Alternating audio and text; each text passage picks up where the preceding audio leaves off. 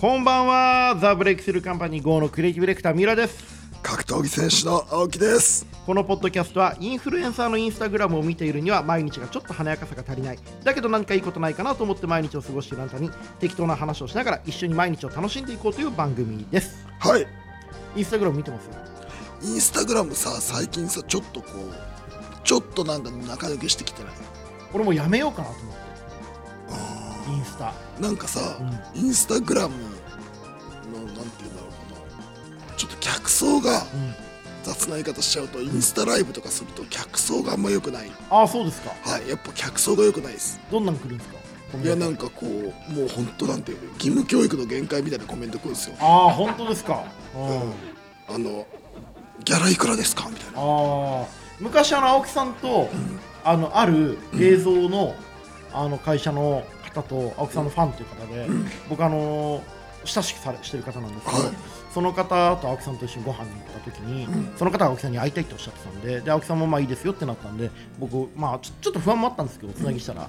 その会社の社長の方があの青木さんに食事の流れの中で青木さんと朝倉未来さんとやったらどっちが強いですかねっていう質問をしたんですよ。うんあの青木真也を見ていて、うん青木真也を好きで、うん格闘技見ていたら、うん地球に質問って無限にあるじゃないですか、人間のそ言れ葉ってチョイスねえよなみたいあなのあらゆる質問の中で一番しちゃいけない質問の一つじゃないややでりすそうやりそううんわかかる分かるししなくわてもかるようんわかる俺とかだったらすごくよくわかるなわ答えも分かるしかる質問しちゃいけないことも分かるじゃんうすごくよくわかそるれを平然とボール投げたから、俺もその瞬間はい食事解散ってなったんですよでもさ俺割とさそういう時にさはいちゃんと返したでしょ優しく返したよね青木さん優しく返したけど俺はやっぱダメなのやっぱ俺が繋いでるから俺の大事な青木や兄貴にお前本当にななんていうのかな世の中でわ一かる番分かってないっていううんまでもあの愛があるのは伝わるじゃん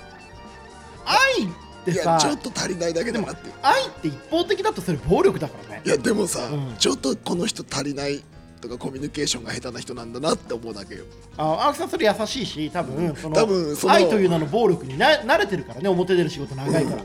俺ねそのねやっぱね質問の中で分かってるやつと分かってないやつであることがもうなんていうのかなあーもうわかるよでもそのさ質問でさもうこれダメだなって思うとさ、うんうんもういちいち説明しなくなるよねそうなんですようんあの大事な時に大事なところでパキッと間違えるやつっていいんだよ、もうそうやつはね一生何やってもダメなんだよそうそうだからそのさちょっと最近さどこまで言えるか問題なんだけどさ、うんそのあった話でさ、うもうそのもうガチとかプロレスみたいなこと言い始めてさ、うんるやつともう仕事できねえなと思っちゃったんですよ、うんあることがあって、ね、そうそれもやっぱりこのなんだ説明してもこっから説明できねえよなと思っちゃうじゃないですか、うんうんで僕一つ思ったのはもうわからないんだったらこう例えばそのプロレスとかガチみたいなことで、うんそのプロレスっていうものがわからないんだったら、申し訳ないけど、今起こったトラブルはまた何ヶ月後か何年後かにまた起こるから、もう関わるのやめようと思ったんですようんうんうんうん、この今僕らがこうやって一生懸命話してて、うんうんあのーなんていうのかな触れていいところとみんなが触れていないところには触れちゃいけないんだよみたいなことって、うんあのーなるほどそういうことがあるんだなって皆さん思ってらっしゃると思うんですけど、うんわ分かんない人ってわかんねえんだよ分かんないんですよそうなんだよそうなんですよもうね目の前にこう真っ白な鳥がいても黒いですねって思っちゃう人ってやっぱいるんですよね。いやなんかさ、うんいやそれ逆でさ、うん例えばさこう何人かでいたらさ、うんまあここではこれ白なんだけど黒いんだよなーって思える、うんでそれさ「えこれ白ですよ」って誰も突っ込まないわけよ、うんそれをさ平気で突っ込むやつやっぱいるわけよ、いるねそういうことがあの知性とか、うん無邪気さとしてありだと思ってるのもリスクだし、もうだからそれ要はひどい言い方すると教養がないじゃん、うん、教養がない教養って何かっていうと言葉に書いてあることをベースに言葉に書いてないことを把握する能力のことだからそのために知識とかあの、うんなんていうかいろんな情報とか雑学とかそういったものがあるわけだからねでそれも含めてその僕よく格闘技選手にこの言うんだけど、んみんなお前ら教養がねえんだよみたいな、うんうんうんうんそのグレーなところとかを読み取れねえんだよ、みたいなことを言うや言うんですけど、うんそういうことだよね。そういうことでそういうこと言うと、なんか「いやだって青木さんは空気を読んではいけない」っていう本を出してるんですじゃないですかみたいもなうこと言う満点との回答いですやねもうバカか、もう本当うん、にもうみたいな、うん、穴だけ掘ってあげるから沈めてあげるかみたいな、首だけ決めてやるから出しなみたいなねそうキングダムの歓喜の死刑みたいなねそう、んん穴を掘って差し上げますよみたいな、埋めるの自分で埋めてくださいみたいになっちゃうんだよねそうそうそうそうはい感じにな っちゃうんいでやすよ本当そうねいうことなんで皆さんだから言葉にしていいところと言葉にしてないところの判断はしっかりした方がいいし言葉にしてないんだったら言葉にしてない周りから憶測するってこともちゃんと把握しておいてくいださやいでもこれは結構根深い問題だねうんはいまあそこは難しいけどセンスとやっぱでも教養なんだよね教養そなんだのよね教養っていうのはやっぱり言葉にできてないことをベースに言葉になることを学ぶことで言葉にならないことを学ぶってことなんですよははい、皆さんちょっとそこで行きましょうかいただきたいと思ってるんですけれども、えーお便りが今日はたくさん届いてますありがとうございます嬉しいですね、えーラジオネームももさんありがとうございます、えーももちゃん人生交差点すごく面白いです青木さんってこんなにお茶目な人間なんだと初めて知れました試合での印象しかなかったので三浦さんとの仲のいい掛け合いも最高ですこれからも応援してますありがとうございますももさんはあいりがとうございます以外のさ感想がねえよなまあインスタの DM 送ってくださいいややめろはいももさんお願いします、はいはい次行きましょうはいまあ、でも青木さんっていうのは本当お茶目なんですよすごい優しいしねあの、優しいっていうことに照れちゃうようなお茶目な人ですね、はいそうか次行きましょう、はいなんだえーラジオネームレッド隊長は休みたいさんからです、何なんだろうねこの文章のラジオネームこれ昔からあるよねこれあるあるその文脈あるんだよ俺苦手はい、はいえー青木さん三浦さんこんばんはいつもお二人のラジオを楽しみに聞かせていただいていますシャープ29のマイクと存在の奪い合いでは青木さんの本当の優しさが垣間見えた気がしました、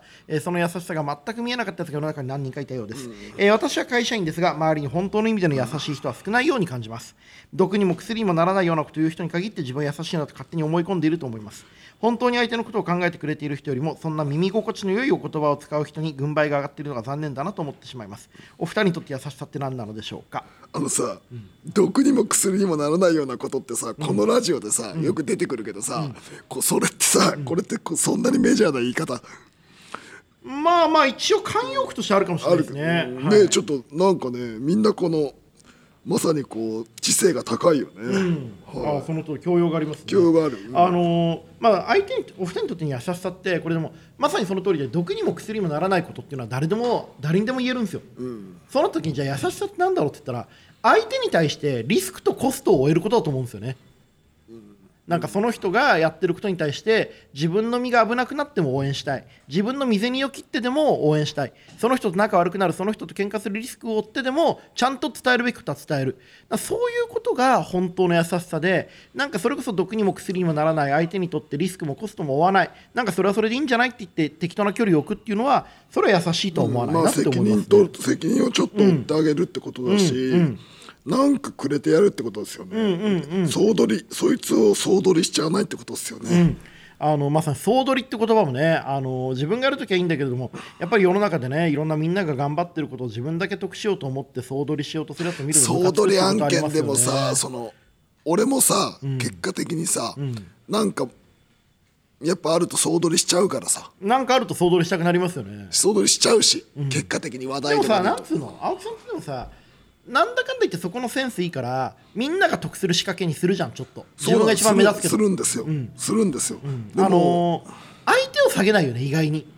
要は相手がカムバックするようにしてますから、ねうん、あのノートとかツイッターとかでは相手のこと下げるけど、自分の発し試合とか自分が真ん中にいる時のお祭りで人を下げることはしないよね青木さんって。だってカムバックししなきゃ自分も得しないからね、そうそうそうだから物語に続きを作んないとみんなが損するっていう気持ちのある方ですよね。はいでもやっぱね、なんかこういこう最近思ったのは、俺もそうだし、まあ、北野裕二もそうだし、みんなちょっと優しすぎんだよな、うーんなんかねこう改めてこう改めてやっぱバカにバカって言ってきたいし、こうなんだろうなうんこを食えってちゃんとこう言い続けたいなと思いました最近、なるほどねだからバカにちゃんとお前のやってることはバカだよって教えることははいまるでこう無駄なことのように思えるかもしれないけれどもそれをまあちゃんとやっていって少しでも気づいてくとれること思をってた信らじていきた昨い日とのアベプラはい昨夜のアベプラはいはいはいアベプラ俺たちの福井セリナが、はいはいはいはいライズのついねに解説のねはいついにはい中川純一郎と共演ですよ、はいはいはいはい脈絡のないところに絡みました ねいきなりねい、やーその話したかったんじゃん最初からそうだよはいしたかったんだよライズのあの解説に座ってらっしゃる、えー慶応を卒業した現役薬剤師グラビアアイドルあグラビアも引退したか、えー福井セリナさん、えー青木さんも僕もねあのみんな大好きなあの中川方ですけれども純一郎とですよはい、中川純一郎さんは日本最強のウェブライターの一人で、えー今は、えー佐賀県唐津市に隠居していると言いながらいまだにずっと東京に来ていらっしゃる現役バリバリの、えーウェブライタードキドキし編ました集者です。はいドキドキしましたなんか中川さんと並ぶんだみたいな、まあまあまあいいことですよ。はいはい。ちょかっとなんか面白い話しました福井さん。全くしないそんな言い方しないでよ。いやなんか面白いいやだってそのなんだろうだだってテーマ脱毛だからいやいいじゃないです か。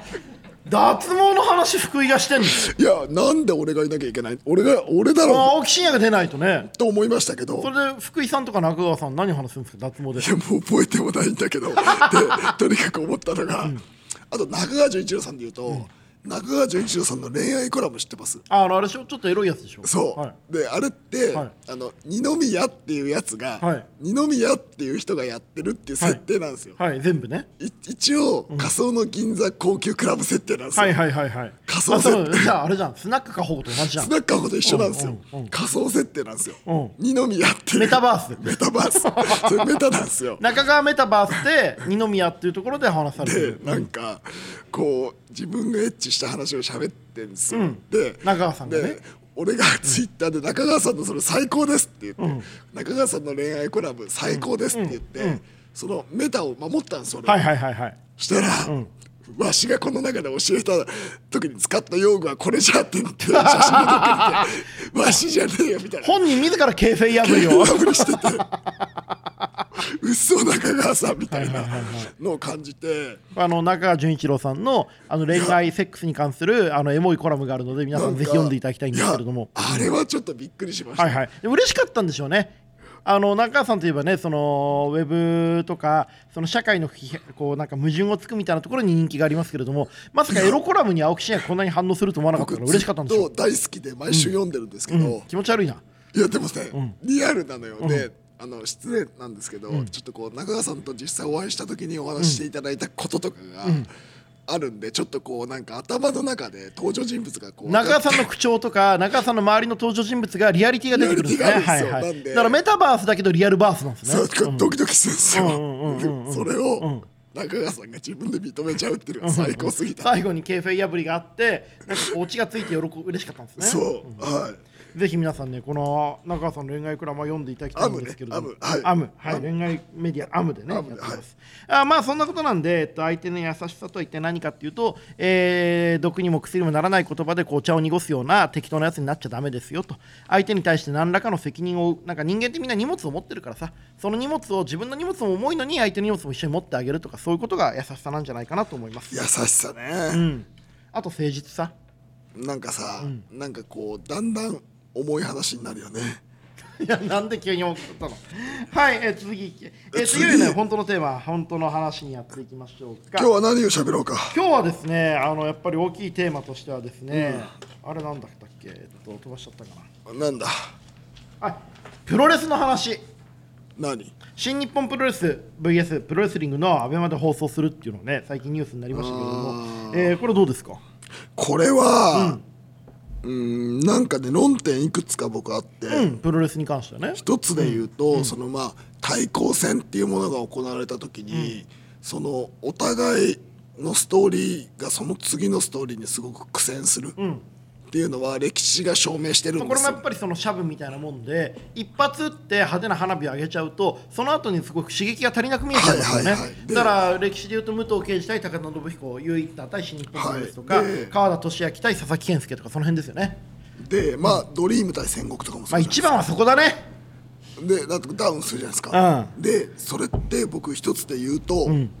あのお互いのパワーが弱まった時に対抗戦と起こるっていう見方もできるんですよ、お互いがその自分たちだけでは食っていけなくなったから相手を利用しようというところもあるそうそうそうそう、で一つはその対抗戦の後に厳しいっていうのと、その後はお互いの